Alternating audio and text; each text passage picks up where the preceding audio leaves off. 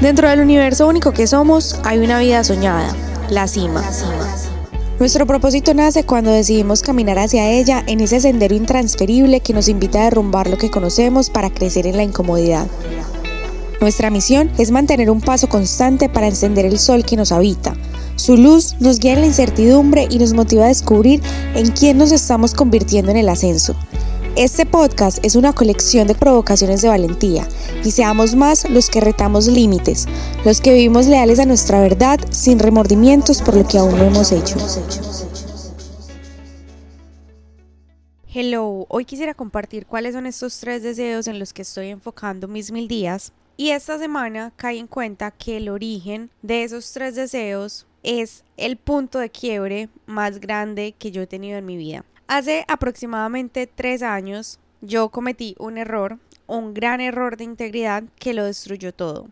Las oportunidades y las circunstancias que yo tenía en ese momento ya no estaban disponibles para mí de la noche a la mañana. Realmente no fue de la noche a la mañana. Durante 10 meses yo estuve construyendo esta bolita de nieve en un en una situación de integridad grande, en un abuso de confianza grande de mi parte, que obviamente después de 10 meses explotó y ahí llegó todo. O sea, a partir de ese momento, yo, todo lo que había afuera de mí estaba completamente destruido. Entonces yo estaba viviendo las consecuencias de esa destrucción y ahí fue donde nacieron estos tres deseos pero no nacieron al día siguiente de que todo pasó, no, sino que ese momento, esa circunstancia, ese caos me dejó literal fuera de base. Yo no sabía qué hacer con mi vida, yo no sabía quién era yo. Yo ya no tenía ni certeza de absolutamente nada. Y obviamente estaba emocionalmente destruida porque yo lo había arriesgado todo por algo que yo creía que valía la pena, el amor pues de la vida, pero más adelante contaré esa historia cuando sepa cómo contarla porque es algo valioso que tengo dentro de mí que quiero compartir pero todavía no sé cómo hacerlo de la mejor manera y de la manera más segura y respetuosa, entonces después entraré en detalle de eso. Esta destrucción total emocional y personal y de todas las circunstancias posibles, me obligó a mirar hacia adentro. Como todo lo de afuera ya no estaba, me obligó a mirar desde adentro y, más importante aún, a crear desde adentro. ¿Qué hago yo dentro de mí que no importa lo que pase afuera? Esto lo tengo yo, es conmigo y me pertenece, lo que de verdad me pertenece. Entonces yo creo que ahí fue donde nació ese proceso que me ha tomado tres años, me ha tomado tres años llegar a este punto donde puedo accionar consciente e intencionalmente en esos deseos, porque justo ayer escribía una carta y decía, es muy bueno ser caprichoso y obstinado, pero también ser caprichoso y obstinado es ser paciente. Es decir, uno tiene estos deseos, pero hay que darle tiempo al tiempo para que llegue el momento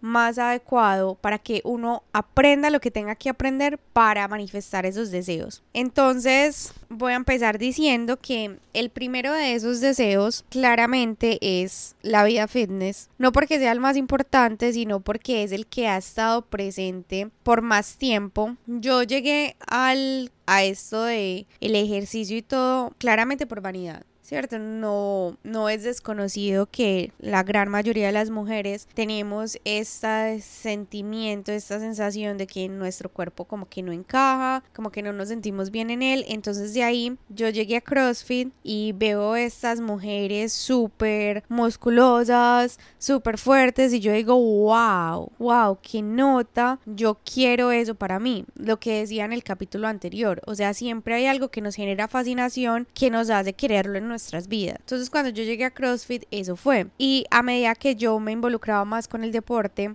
yo empecé a quebrar barreras mentales y físicas. Yo decía, esto es increíble que mi cuerpo esté haciendo esto. ¿Cómo así que mi cuerpo está levantando 30 kilos. Creo que 30 kilos fue el, el, primer levantamiento que hice y, y, para mí en eso en su momento fue demasiado. Y yo me empecé a obsesionar con encontrar las capacidades de mi cuerpo. Y a medida que yo trataba de superar esos límites corporales, también veía la necesidad de superar ciertos límites mentales. Entonces, esto definitivamente hace parte de mi idea de construir este carácter innegable porque el movimiento, el deporte, enseña todo lo que tiene que ver con disciplina, con tenacidad, con constancia, con poner el esfuerzo y no ver el resultado inmediato, sino jugar en el juego largo. Y obviamente todo lo que yo tengo que enfrentar por ejemplo, con mi relación con la comida alrededor del deporte. Ese es el primero. El segundo deseo nace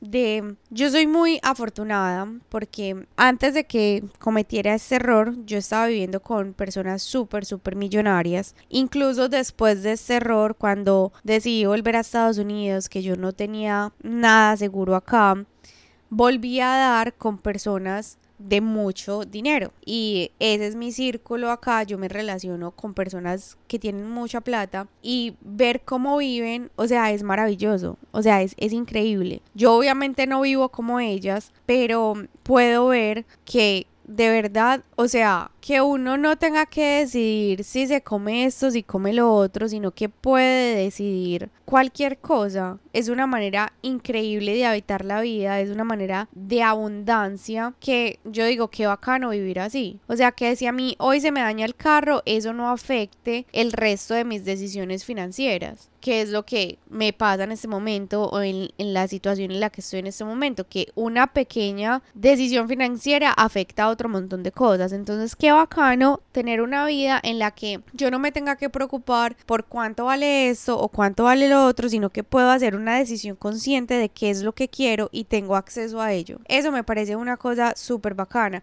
Por ejemplo, esta familia, pues que es mi familia acá, eh, una vez los llevé al aeropuerto y todos los vuelos estaban cancelados, ellos se iban a ir para Colorado, es una familia de siete personas y que dijeron, no, ¿saben qué? Vamos a rentar una van y manejemos hasta Colorado. Obviamente, así de la nada en cinco minutos pudieron acceder a otro plan. Personas como yo hubiéramos tenido que esperar dos o tres días en el aeropuerto hasta que abrieran otra vez los aeropuertos en otro lugar. Entonces, tener acceso a esas oportunidades me parece súper bacano. Creo que todos deberíamos tener la posibilidad de vivir en ese nivel de abundancia. Y lo elegí como uno de mis caminos a seguir, no solamente porque es bacano tener plata y, y sin mirarlo desde pues como de la banalidad del dinero, sino porque tener dinero implica generar valor. El nivel de abundancia que tenemos en este momento en cuanto al dinero es producido por nuestra capacidad para generar valor a otros, ¿cierto? ¿Cuántas personas se benefician de que, por ejemplo, el papá de esta familia, que es como mi padrastro acá, de que él sea oncólogo y que sea súper, súper, súper teso en lo que hace.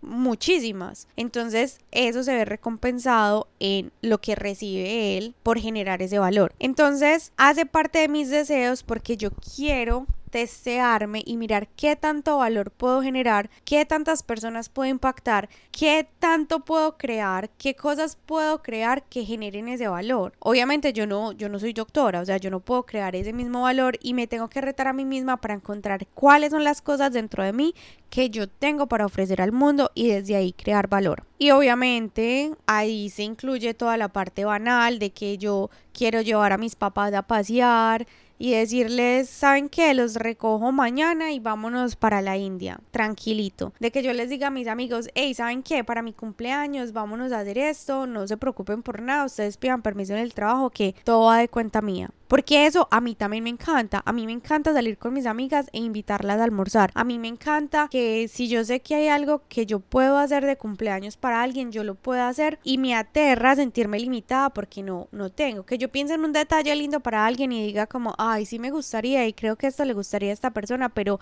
es algo que no puedo pagar en este momento. O sea, eso siento que es demasiado limitante, no me gusta y quiero vivir en este nivel de abundancia, de expansión, de dar y, y que no haya más límites, o sea, que el dinero no sea el límite para hacer lo que queramos. Y por el otro lado, el tercero de ellos de mis deseos es darle rienda suelta a mi ser creativo. Eso está un poquito en el aire. A mí siempre me ha gustado escribir. Em, no es algo a lo que le haya puesto mucha dedicación porque sentía que era algo muy natural. Pero creo que em, este tercer deseo hace parte de darle estructura a ese arte. ¿cierto? Darle estructura a, a, mis habilidades comunicativas quiere decir no solamente crear en lo que escribo, sino crear, por ejemplo, en este podcast, crear en contenido, para redes, crear en las versiones posibles que pueda crear. Es simplemente crear, es todo lo que pienso, todo lo que vivo, todo lo que experimento, en qué formato o en qué lo puedo convertir para entregarlo al mundo. Y sin ninguna intención más que sacarlo de mí y dejarlo, lanzarlo al vacío para quien corresponda, para la persona que pueda encontrar valor en esas reflexiones, en esas experiencias, en esas historias. Y obviamente elegí esto como parte de mis deseos porque, porque es hacerlo también intencional, es hacerlo desde, desde listo, estoy creando, pero ¿cómo puedo crear mejor? ¿Cómo puedo crear cosas más valiosas? ¿Cómo puedo hacer arte más valioso? ¿Cómo puedo hacer arte más valioso para mí que sea un ejercicio de catarsis y de y de introspección, pero también que sea un ejercicio que pueda ayudar a otro, que pueda darle valor a otro. Y eso es algo que yo realmente y que ningún artista puede controlar. Nosotros como artistas porque siento que todos podemos llegar a ser artistas, es simplemente producir, producir lo que llevamos dentro y dejar que ese mismo arte tome su propio rumbo. Em, entonces, en este sentido, explicando ya cuáles son esos tres deseos, una vida de creación básicamente para mí es el atleta, el emprendedor y el artista. Entonces quiero que mis días se orienten a cómo alimentar y cómo hacer crecer cada una de esas facetas dentro de mí. ¿Cómo hago que el atleta que hay dentro de mí rinda mejor hoy? ¿Cómo hago que el emprendedor que hay dentro de, dentro de mí genere más y mejor valor hoy? ¿Cómo hago que el artista que hay dentro de mí exprese las verdades de su ser mejor hoy? Y yo creo que esto es algo súper bonito, es obviamente súper personal y un poquito selfish porque inicialmente en esta primera fase el objetivo principal es encontrar esa voz, crear el hábito de crear y adicionalmente encontrar qué es lo que tengo para decir, qué es lo que qué es lo que quiero compartir, qué es lo que voy pensando, cómo me voy construyendo y es documentar todo ese proceso interno, todo lo que tiene que pasar dentro de mí para crear en los términos en los que yo quiero crear en estas tres fases. Esto se me fue un poquito largo, pero era importante para mí dejarlo registrado por acá. Muchas gracias por escuchar. Bye bye.